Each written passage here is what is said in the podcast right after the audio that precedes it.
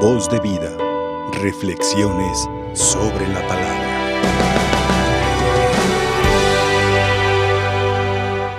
Muy queridos hermanos y hermanas, hoy quiero predicar sobre una geografía, es decir, la vida del santo de hoy, San Gregorio Magno.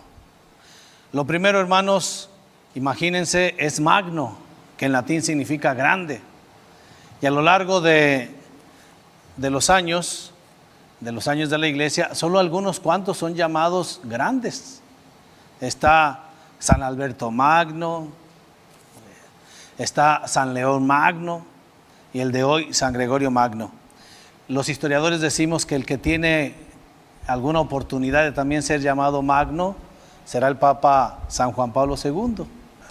Posiblemente con los años y al ver la, la grande estructura, la, grande brillantez con que dio lustro a la, a la iglesia, posiblemente también se le llame con el tiempo San Juan Pablo el Grande, pero por lo pronto es San Gregorio Magno.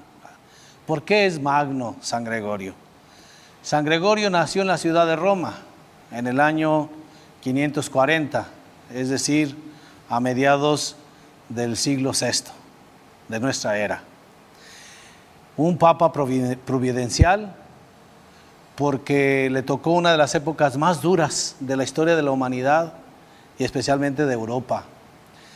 Había ya venido a su fenecer el imperio romano de Occidente, había terminado la época de los romanos y Europa se vio invadida por los tropeles de los bárbaros y también por las tropas bizantinas, dejando pillaje, dejando destrucción, incendiaron la ciudad, la destruyeron, no solamente Roma, sino también buena parte de Europa, los vándalos. Así, así, así tomó él la ciudad de Roma. Él fue elegido alcalde de la ciudad de, de Roma a los 30 años de edad. Tenía 30 años cuando él lo hicieron alcalde. Con su grande capacidad intelectual, con su grande bondad de corazón, con sus buenas formas, logró reconstruir la ciudad, darle brillo, ordenarla y hacerla progresar, reconstruirla prácticamente después de las andanzas de los bárbaros y de los bizantinos que acabaron con esta bella ciudad y con buena parte de la Europa. En esos años en los que fue el alcalde seguramente se desgastó, se cansó. Ser político ha de ser muy duro porque los acaba, no, no ha de ser sencillo y cuando dejó de ser alcalde se fue a vivir a una abadía ahí cercana a Roma, a las afueras de Roma, a dedicarse a la vida de Dios por el agotamiento y el estrés que le causó el, ser muchos años el alcalde de ahí de, la ciudad de Roma. Pero hermanos, el que es bueno, como decimos el, el dicho, ¿ah?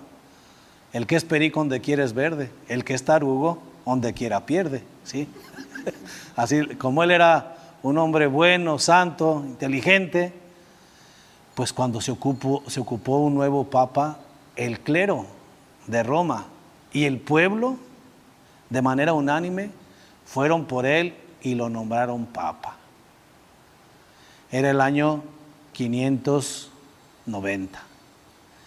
Él muere en el 604, es decir, duró 13 años y unos meses como papa. Pero fue uno de los pontificados más hermosos que ha tenido la Iglesia Católica, por eso se llama San Gregorio Magno. ¿Qué le debemos a San Gregorio Magno, por ejemplo?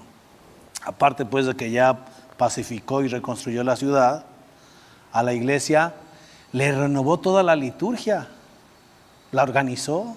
Él era un hombre sumamente inteligente y, y su mente muy sistemática y empezó también a ordenar. Nos dejó el año litúrgico que hoy celebramos ya desde la época de San Gregorio. Nos dejó un nuevo calendario.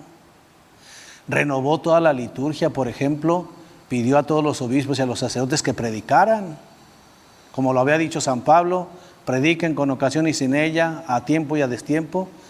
Y por eso después de, de la lectura del Evangelio, hermanos, en la misa se predica, ya lo había dicho desde entonces el grande Gregorio Magno. Otra cosa que hizo maravilloso con la liturgia, hizo bonita con el canto. Vean qué bonito aquí se canta.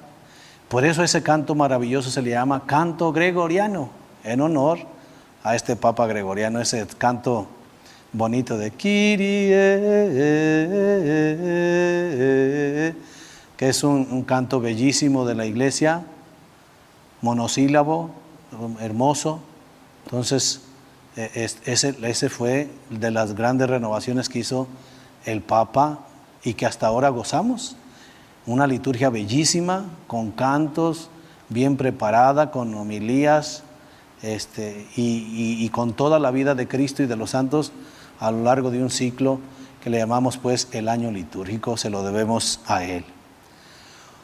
Era él un grande misionero.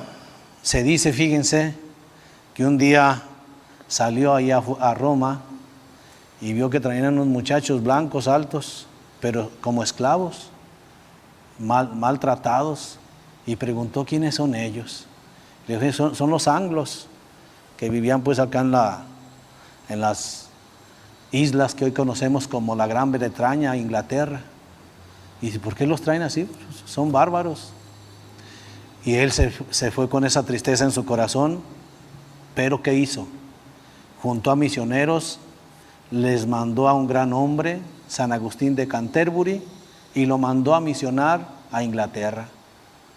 Lo que hoy queda de cristianismo en Inglaterra, en Alemania, en los Países Bajos, se lo debemos a San Gregorio. Envió misioneros para que se evangelizara todo lo que hoy es Europa, la Europa occidental.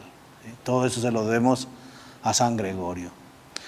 Otra cosa maravillosa que hizo San Gregorio fue la atención a los pobres. Él era de un corazón muy bueno, muy noble, y muchas obras que hizo en favor de ellos. Lo que hoy conocemos pues como la pastoral social tiene sus inicios desde San Gregorio Magno en la atención a los más necesitados. Puso por ahí comodores para los pobres, casas de oficios para que los enseñaran a trabajar, a, a valerse por sí mismos. Un hombre extraordinario, San Gregorio Magno. Y muy humilde y muy sencillo. Fíjense que él aunque era el Papa, el hombre con mayor influencia y, con prestigio moral sobre todo, se hacía llamar de una manera muy bonita. Aunque era el Papa, decía, yo soy el siervo de los siervos de Dios.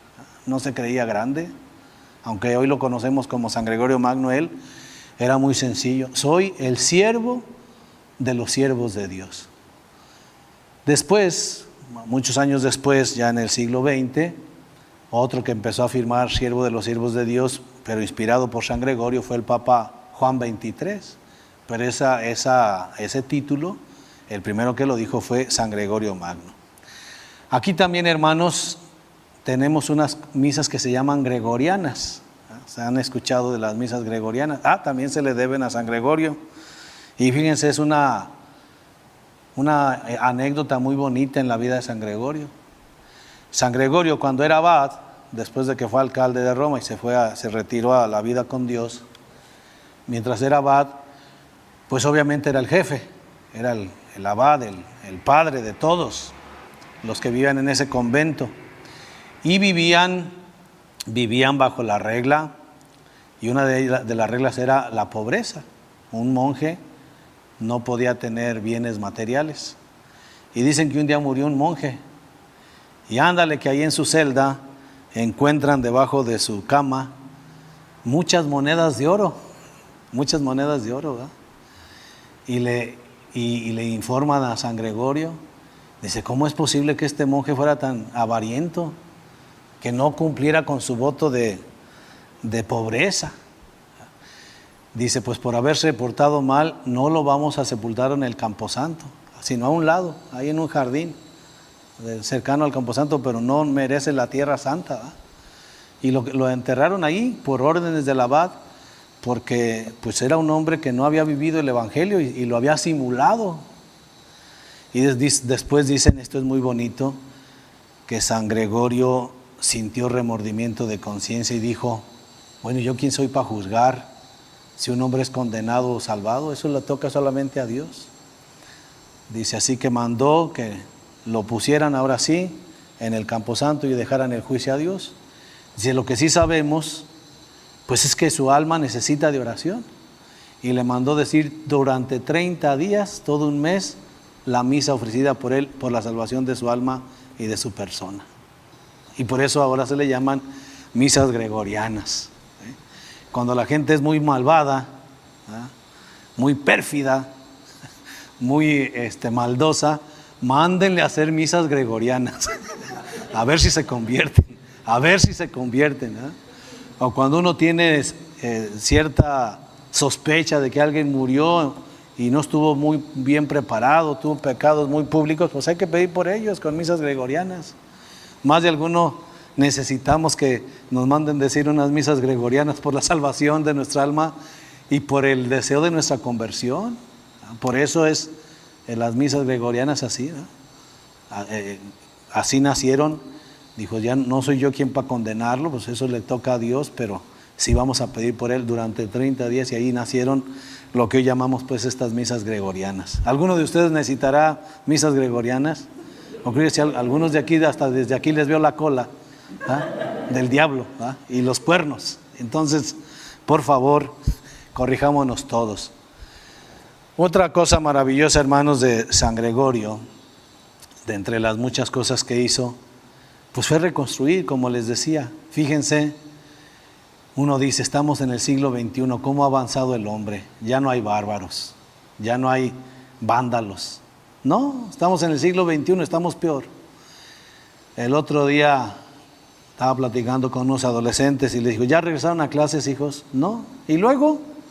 Pues es que nuestra escuela está vandalizada. Algunos vándalos rompieron los cristales de casi toda la escuela, eh, los baños, y se robaron la bomba. Como no hay agua, pues no tenemos clases. Qué gente tan malvada, tan perversa. Vándalos del siglo XXI. Uno dice, pobre humanidad no avanza. Uno piensa que por ahí en el siglo VI, cuando entraron los bárbaros a Europa y destrozaron todo, incendiaron y destruyeron. No, no, todavía en el siglo XXI habemos bárbaros que destruimos y demás.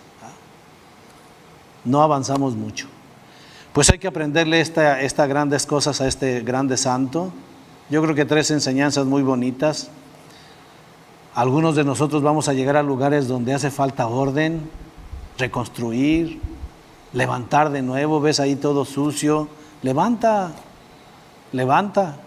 Como decía aquel refrán chino muy bonito, no te, no te conformes con maldecir a la oscuridad, enciende un cerillo siquiera. Si quiere encende un cerillo, pero empieza a hacer luz como lo fue él, a reconstruir. Esta casa está muy sucia, está muy desordenada. Pues arréglala. Arregla, empieza por tu cuarto que va a estar también revuelto. ¿ah? Una chancla aquí, ah, si quiere empezar por arreglar tu cuarto y limpiarlo, que sea digno. ¿ah? Segundo, un hombre misionero Siempre, él no se fue de misionero, pero él tenía la capacidad de organizar y de mandar misioneros. Toda la Europa occidental hoy es cristiana gracias a estos grandes hombres que se partieron el alma y la vida por la iglesia y la entregaron para que se hiciera cristiana. Entonces todos nosotros hermanos tenemos este afán de apostolado, de misionar y de llevar el Evangelio hoy en este siglo XXI, estos albores del siglo XXI, es apenas el año 21 del siglo XXI. Es un año bonito, en medio de todo. Y tercera cosa que le podemos eh, aprender a, a San Gregorio, su sencillez, su humildad. Era un hombre tan inteligente, tan bueno de corazón, pero sencillo.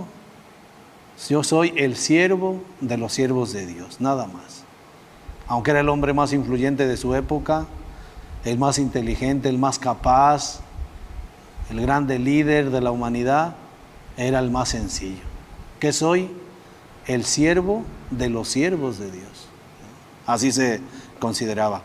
Pues con estas intenciones, hermanos, vamos a seguir adelante con nuestra celebración, pidiéndole al Señor esta gracia de que al celebrar a San Gregorio de esta manera, Recuerden que los santos son dos cosas para nosotros. Primero son modelos e inspiración para, para vivir la vida cristiana en el aquí y en el ahora. Y segundo son grandes intercesores. Entonces, nos inspiramos en, en San Gregorio y pedimos su intercesión. Que así sea. Voz de vida. Reflexiones sobre la palabra.